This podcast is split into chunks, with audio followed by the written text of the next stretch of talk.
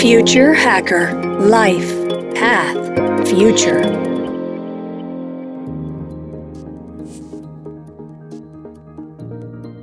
Olá pessoal, bem-vindos de volta aqui ao Future Hacker, papo ótimo aqui com a Cássia Clips da SIP.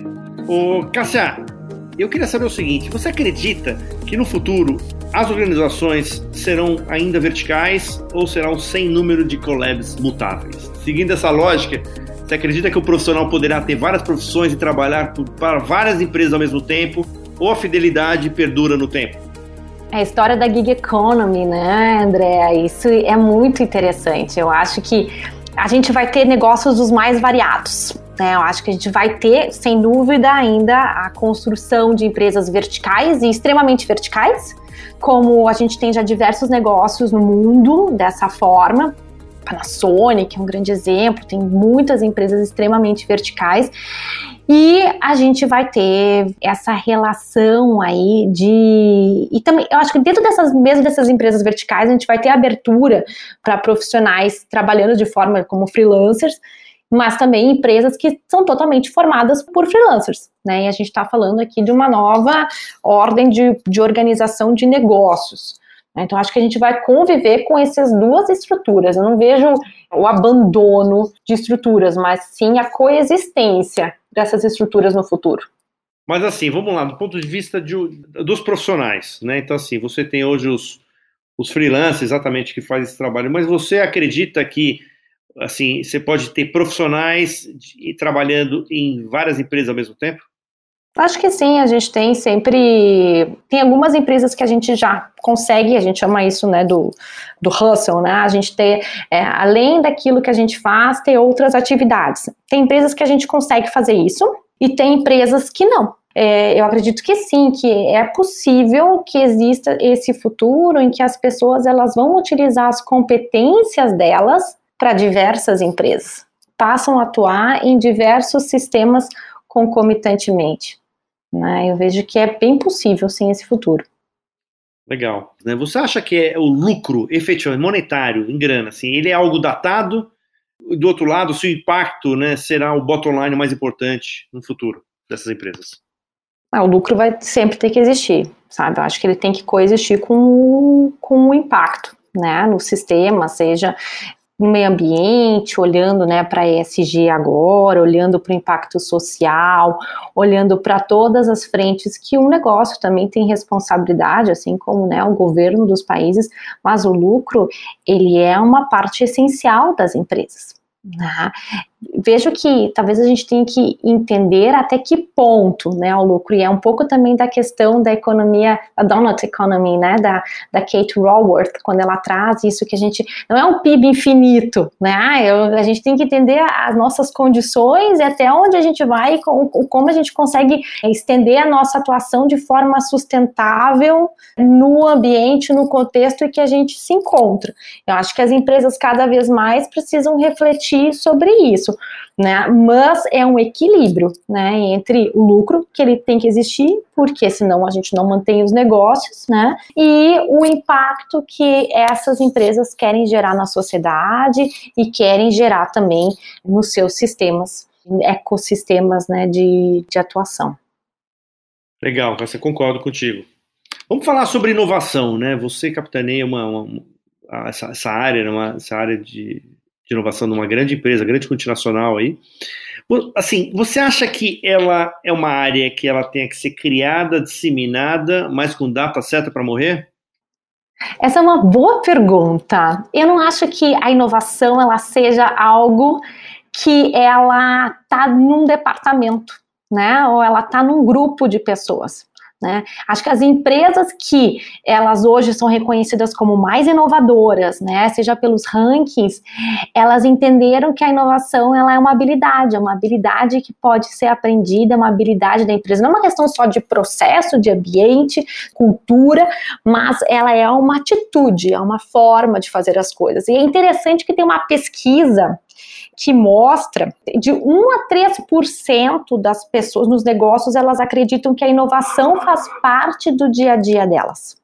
O que é, assim, realmente muito interessante de se pensar, porque se a gente for ver, as grandes empresas mais inovadoras entendem que isso é um processo que todo mundo tem que, tem que aprender, que tem que olhar, e a gente, entendendo o momento de constante mudança que a gente vivencia, a gente não pode ficar alheio à inovação, né? Ela está no nosso dia a dia. Então você fala, como é que a gente melhora aqui a nossa nosso dia a dia dentro de vendas, o nosso dia a dia, né, de pré-vendas, de back office, né, de, de, de, de, todo o nosso sistema. Todo mundo tem que estar tá olhando para a inovação, entendendo como é que faz isso no seu dia a dia né? Que tipo de atitude, né, que vai promover isso e que vai abrir espaço para que todo mundo converse e crie pontes para essa inovação, porque ela não é uma coisa que acontece só numa área, ela é uma coisa que tem que perpassar a empresa como um todo.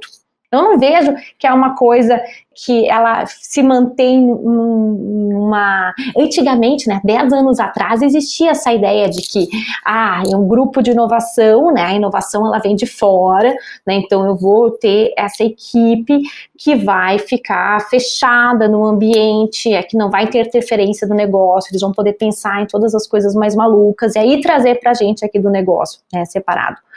Isso foi há 10 anos atrás. Hoje, todas as empresas já entendem que a inovação ela tem que estar tá disseminada, permeando todas as áreas de negócio. Ela é também de dentro para fora, não é só de fora para dentro. Né? A gente tem essa, essas organizações que a gente pode pensar, né, que a gente tem que ter, mesmo que ela esteja disseminada por toda a organização, a gente precisa ainda criar o pensamento outside in, né? Pessoas que estão conectadas a outros sistemas e tragam essas informações para dentro. Mas ela não pode estar fechada em um departamento e que as pessoas tenham pouco acesso a essas pessoas. Perfeito. A provocação é exatamente essa. Se o sucesso de, uma criação de uma área de inovação é quando ela morrer, né? Quando, teoricamente, ela vai estar disseminada na empresa inteira, né? E aí, Sim, ela, ela morre, é, de uma certa forma, ela, ela morre, né? Mas ela vive em todos os sistemas. Exato, exato. Assim, né? Desde uma área jurídica, de procurement, né? De, de...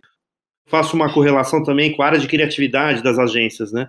Complicado ter uma área de criatividade, né? Que parece que assim, não, eu não preciso ser criativo porque existe uma área de criatividade, né? Então acho que tem alguns temas assim que que deveriam ser transversais de natureza, né, e não departamentos assim, né? Mas mesmo que talvez no início para que você tenha um papel de disseminar, de evangelizar, etc, né? Mas aqui tem um tempo datado para isso, né? E sendo que assim, criatividade, né, ela, ela é uma das top skills, assim, né, das habilidades de maior relevância aí que o, o World Economic Forum ela, ele, ele coloca para os próximos anos, né. Então a gente tem aí criatividade, análise crítica de problemas, a solução complexa de problemas complexos, né, toda a parte de é, originalidade, iniciativa, ideação, né, são todas competências que o World Economic Forum está olhando para os próximos anos. Então, elas não podem estar tá numa equipe só, né? Elas têm que estar tá espalhadas pela empresa, completamente disseminadas, como uma habilidade a ser aprendida. É, quem sabe é o novo, é o novo consciente, né? Antigamente o consciente intelectual, o emocional, o consciente criativo, né? É moldando o profissional do futuro. Né? Eu adorei, consciente criativo, eu adorei. Eu vou começar a utilizar a partir de agora esse novo termo. Adorei, achei ótimo. Vamos lá, eu queria falar um pouquinho também sobre uh, as, as micro e pequenas empresas, né? Como elas poderão sobreviver, né? Se os diferenciais competitivos estão cada vez mais comoditizados, né? Como é que elas, como é que elas conseguem, teoricamente, se diferenciar? Pela agilidade as micro e pequenas empresas elas têm hoje uma agilidade de fazer as coisas. A gente pode estar falando agora a gente tem um pequeno negócio, né? E a gente tem uma questão que é as startups, né? Que estão né, num outro ecossistema e tem uma outra abertura, mas elas têm uma, uma agilidade de execução muito importante né, que muitas vezes as grandes empresas não têm. Então a gente diz assim, mesmo numa grande empresa a gente tem que estar de olho, né, muitas vezes nessa concorrência não mapeada, porque como esses, esses pequenos eles conseguem ter uma agilidade de execução muito rápida, eles conseguem adentrar né, mercados que a gente atua que muitas vezes a gente não consegue ter a mesma agilidade para poder fazer acontecer. Né, então eu acho que esse é um grande diferencial que as pequenas empresas têm, né? E se a gente for entender as pequenas empresas que não estão no ecossistema de, de startup, a gente tem a, a função aqui do empreendedor, né? De quem está à frente, da, de criar essa visão e de a, transformar essa, a sociedade em que ele está, o contexto em que está, a cidade em que está muitas vezes é, é do, do, do, tamanho, né, em que se encontra, mas ele consegue fazer muito mais, às vezes, para esses pequenos sistemas, né, para esses pequenos contextos em que ele, se, que ele se encontra. Você acredita que o papel das grandes empresas também é ter a manutenção desse ecossistema, ter essas pequenas empresas fazendo parte do ecossistema, é o papel dela ou não? Porque assim, eu, eu já ouvi de empresas grandes falando assim, não, a gente vai por exemplo, no mercado de cerveja, nós vamos acabar com os mercadinhos locais dos bairros. É uma coisa meio complicada, né? Quer dizer, quer dizer, acabar com os mercadinhos locais, quer dizer, como se fosse uma. Assim, tem espaço ainda para esse tipo de visão estratégica de uma empresa grande no caso de consumo de cerveja? Olha, eu acredito que quanto a gente puder empoderar esses pequenos negócios e trazer eles junto para a grande empresa, eu acho fantástico é uma visão bem, bem pessoal, assim, não questão de estratégia, né? Eu acho que o propósito, ele se torna muito mais forte e muito mais social, muito mais construtivo quando a gente consegue equilibrar isso e trazer esses pequenos para um ecossistema né, grande que potencializa essa troca, que potencializa que, que esses pequenos negócios também cresçam conjuntamente com as forças de uma grande empresa, mas que existe essa troca, esse equilíbrio aqui entre dar e receber. Então, na minha visão, o propósito ele se torna muito mais rico e muito mais vantajoso quando existe esse equilíbrio entre dar e receber. Perfeito. Caça, estamos chegando aqui para o final. Eu queria que você desse uma dica para as empresas, né? Você que trabalha com transformação, tudo, né? De uma empresa de ponta. Uma empresa que seja, sabe, mais tradicional. Como é que ela começa um trabalho de transformação? Coragem, né? Antes de qualquer coisa, como é que uma empresa começa pela coragem, né, de estabelecer de que, enfim, que precisa enxergar que precisa alterar as condições atuais, né? Muitas vezes as empresas elas entendem, mas elas não querem atuar, elas não querem investir nisso, elas não querem parar para pensar porque elas estão focadas no resultado de curto prazo. Então, o que elas podem fazer? seja montar um comitê, montar uma estrutura que, né, com diversas áreas, com representantes de diversas áreas que vão começar a pensar essa empresa para o futuro, que vão começar a, a colocar esse pensamento e, e traduzir isso para a realidade do hoje.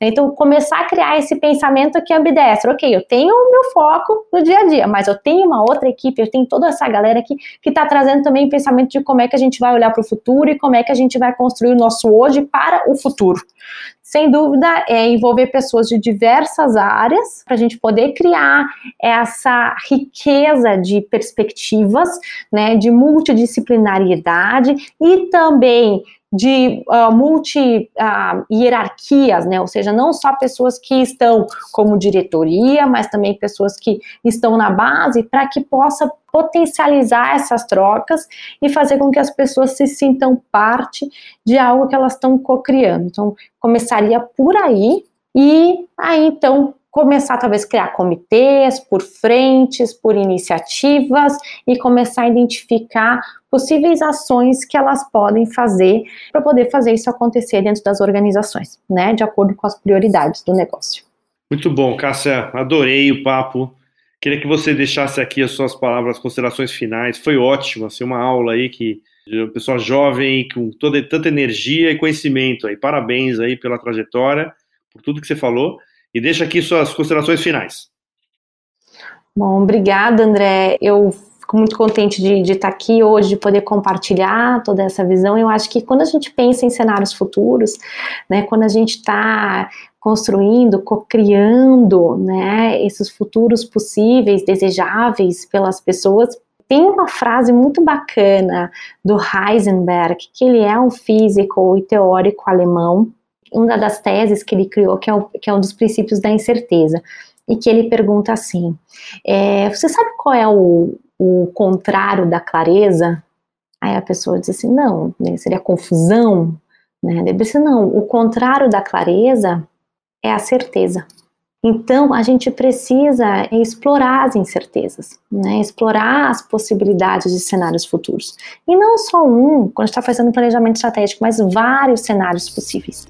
E entender que essa é uma habilidade que a gente aprende e que a gente pode construir dentro das empresas. Muito bom, Cássia. Muito obrigado. E até a próxima, pessoal. Obrigada. Future Hacker Life Path Future